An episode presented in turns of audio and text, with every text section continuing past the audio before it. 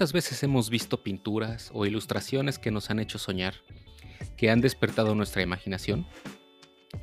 Muchas veces algún cuadro, alguna obra, algún edificio puede cambiar nuestro estado de ánimo de un momento a otro con tan solo verlo y podemos pasar horas frente a él admirándolo y descubriendo nuevos detalles. Así es el arte. La Real Academia de la Lengua Española define arte simplemente como manifestación de la actividad humana mediante la cual se interpreta lo real o se plasma lo imaginado con recursos plásticos, lingüísticos o sonoros. A mi parecer, la definición no menciona algo muy importante y deja a un lado toda esa parte de los sentimientos que te provoca a ti cuando estás frente a, a una obra. Pero tal vez se preguntarán, ¿por qué estamos hablando de arte si estamos en un podcast de aviación? ¿Tú te lo estás preguntando, Jaime? Sí, y también me pregunto por qué tres ingenieros van a hablar de arte.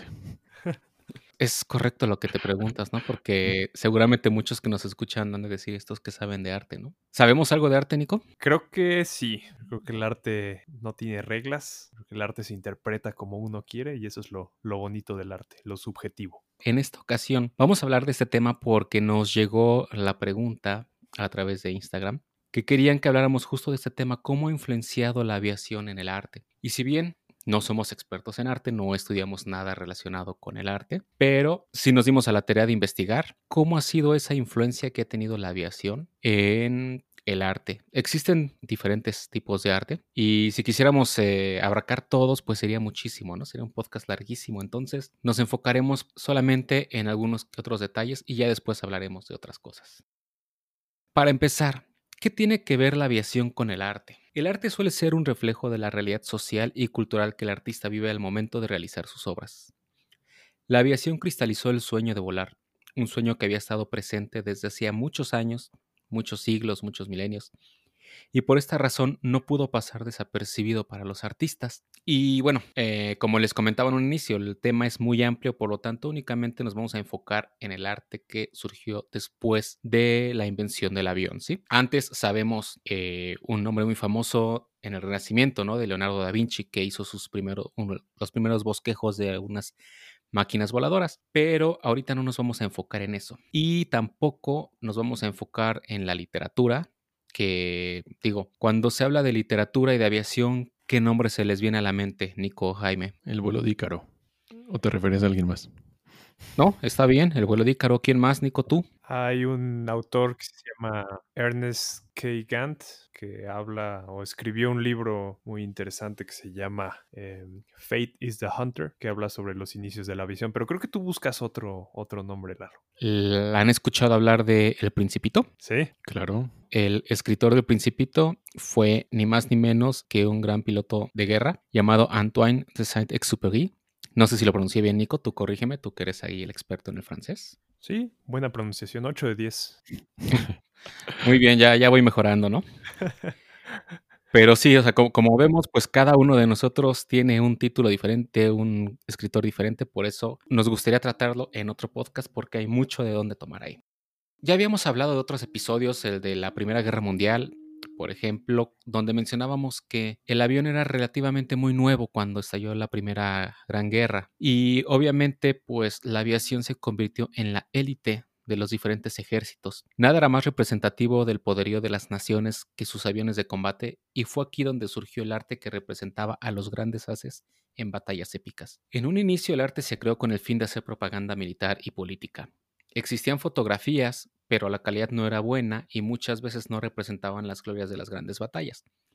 Obviamente, si habíamos hablado anteriormente que en los aviones apenas cabía una persona y con muy poca carga, pues imagínense si aparte le agregábamos una cámara o un camarógrafo, ¿no? Por lo tanto, ¿qué hacían? Pues hacían ilustraciones. Y algunas veces las ilustraciones ni siquiera correspondían con la realidad, pero para la gente que no estaba en la guerra, pues era muy interesante y se motivaban viendo estas obras. Ahora, ¿qué pasó cuando acabó la Gran Guerra?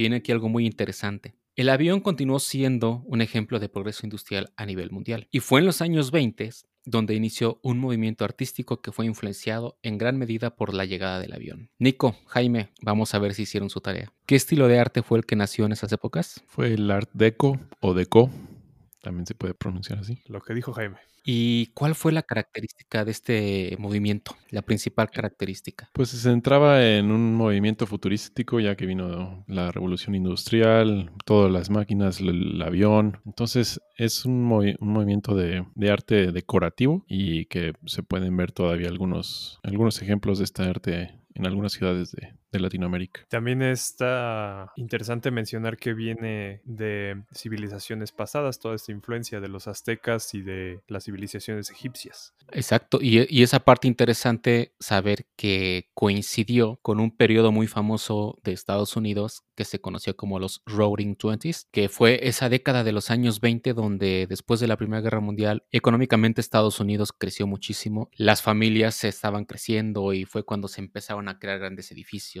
fue cuando se dio el boom de ciudades como Nueva York, por ejemplo. Y como bien ya, ya lo comentaste, Jaime, pues el Art Deco surgió como un arte decorativo. Y de hecho, a los que han tenido oportunidad de ir a Nueva York, pues podrán ver este arte en muchos lugares, ¿no? Por ejemplo, edificios como el Empire State Building, el Rockefeller Center, Incluso dentro del Rockefeller Center hay murales donde aparecen aviones en estos murales y como ya se comentó antes, este tipo de arte lo que buscaba era promocionar, hacer ver todo lo que se podía lograr con la revolución industrial, con las máquinas, ver mucho hacia el futuro, tenía mucha motivación por cómo estaba, de que habíamos terminado una guerra y de que íbamos a salir adelante, etcétera. Entonces se empezaron a crear muchas cosas y como bien lo dijo Nico, se empezó a expandir a otras ciudades de Latinoamérica. Hay otro edificio, por ejemplo, en Nueva York, el edificio Chrysler, lo ubican. Sí, es muy bonito. La parte de esta arriba, con todas esas líneas, parecen aerodinámicas, ¿no? Yo solo lo he visto en fotos y sí, como menciona Jaime, esas eh, líneas, triángulos, eh, figuras geométricas que, que tenía, eh, le da un toque como de muy so sofisticado y, y, tecnológico. Pero ahí lo que era un poco como el contraste de este, el Art Deco,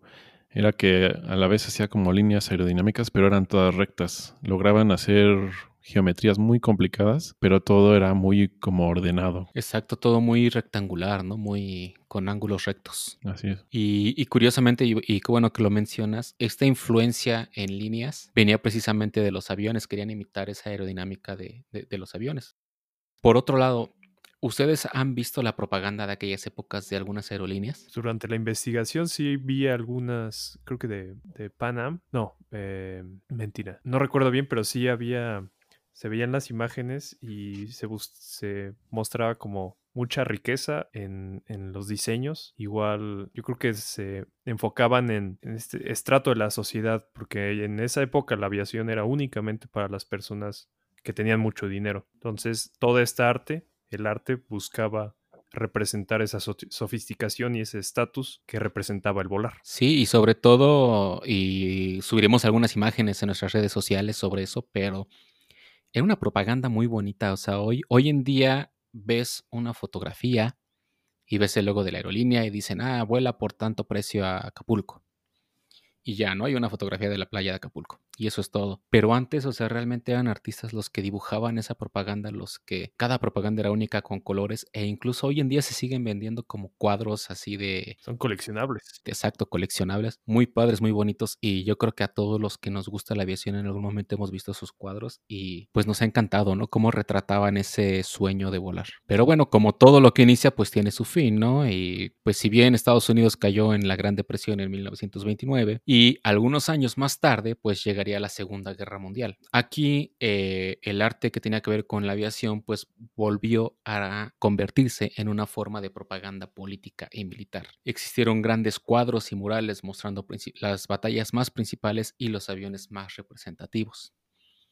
Y hoy en día, pues muchos de estos murales los podemos ver en museos como el Museo Nacional del Aire y del Espacio del Smithsonian de Estados Unidos, que si quieren saber un poco más, en nuestra página de internet tenemos un artículo hablando sobre ese museo. Eh, Ustedes, Nico, Jaime, han tenido oportunidad de ver museos, de ver cuadros así donde aparecen estas obras muy emblemáticas de batallas en la Segunda Guerra Mundial? Sí, yo he tenido la oportunidad de ver algunos, algunos pósters que, que llamaban a unirte a la batalla. Y pues sí, eran pósters muy, muy bien hechos, muy bien ilustrados, contenían aviones, este, siempre la emblemática para bandera de Estados Unidos, para llamar a la gente a simpatizarse con su, con su nación y siempre con sus slogans que atraían al público, ¿no? Así como los que aparecen en la película del Capitán América, ¿no? En donde utilizaban al Capitán América para hacer la propaganda. Ah, sí, exacto, exactamente sí. Y digo también, no sé si se han dado cuenta que en muchos aeropuertos del mundo, primero que nada, la arquitectura de los aeropuertos es diferente o es novedosa cuando son nuevos, pero también en muchos aeropuertos se han incorporado muchas obras de arte, esculturas, pinturas dentro de ellos. ¿Lo han notado? Estoy tratando de recordar. Sí, yo también. Por ejemplo, aquí en el Aeropuerto Internacional de la Ciudad de México, en la Terminal 1 hay un mural. No sé si han tenido oportunidad de verlo. Probablemente estaba corriendo para hacer el check-in, porque ya se me iba el avión. Que si mal no recuerdo está entre los mostradores de Interjet y los de Viva Aerobús. Por esa zona están. Ah, ya recuerdo. Sí, ya, ya sé cuál es. Yo no me he percatado, pero la siguiente vez que vaya me voy a fijar. Exacto. Y en la Terminal 2, por ejemplo, hay una zona donde constantemente tienen exposiciones de arte. Entonces e- es muy interesante ver que también pues los aeropuertos se han empezado a utilizar como exponentes del arte, ¿no? Como bien lo dijimos en un inicio, la aviación por lo general hasta hoy en día sigue representando avance tecnológico y pues obviamente la primera puerta de entrada de un extranjero a un país pues siempre o la mayoría de las veces va a ser un aeropuerto, ¿no? Entonces los países quieren dar la mejor imagen posible y sobre todo mostrar su cultura en estos aeropuertos. Por eso es que encontramos tanto, tantas muestras y tanta representación del arte.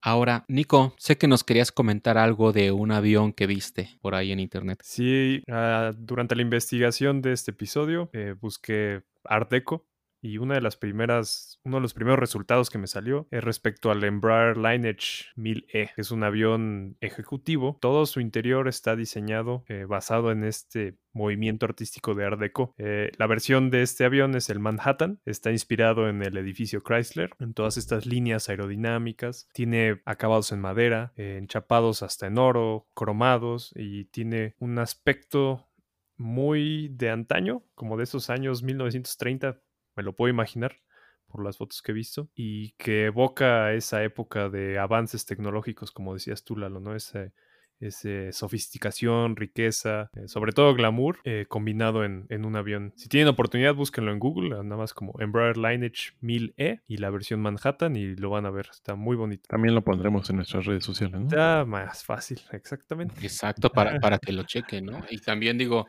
ahorita se me vino a la mente una película donde hay, se ve mucho el Art Deco, es también la del Gran Gatsby. Exacto. Ah, sí, claro.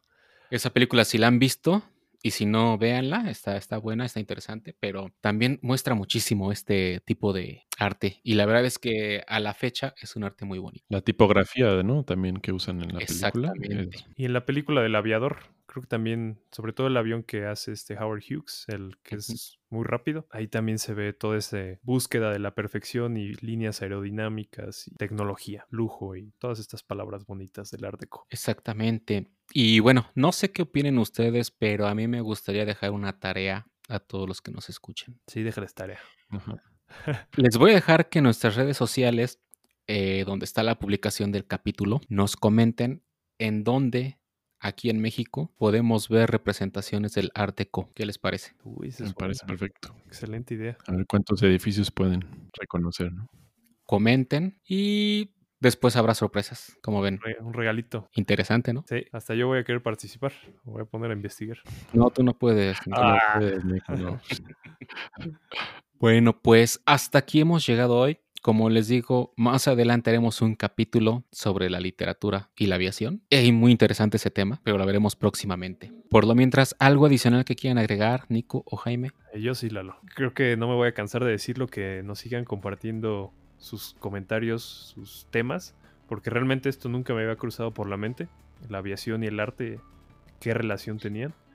Y investigarlo fue muy, eh, muy bonito, aprender algo nuevo. Y sigan, sigan compartiéndonos, sigan comentando, que con gusto aquí investigamos y, y les platicamos un poco de lo que encontremos. Jaime, ¿algo que quieras decirnos? No, también quería comentar que me encontré que la NASA también tiene un programa de arte, entonces eso también me pareció un poco interesante. Que lo usan ese programa más para artistas que, que hacen, crean imágenes de, de galaxias o planetas de, que los describen los astrónomos. Entonces me pareció interesante también comentarlo. Muy bien, hay que buscarlo para, para, conocer más. Y bueno, pues nada más que agradecer su atención nuevamente en un episodio más de Latin Pilot Podcast. Síganos mandando temas. Este tema estuvo muy interesante. Un saludo a Yasmin, que fue la que nos envió este tema. Digo, ella es experta en arte, entonces lo más seguro es que nos va, nos, nos va, va, a corregir.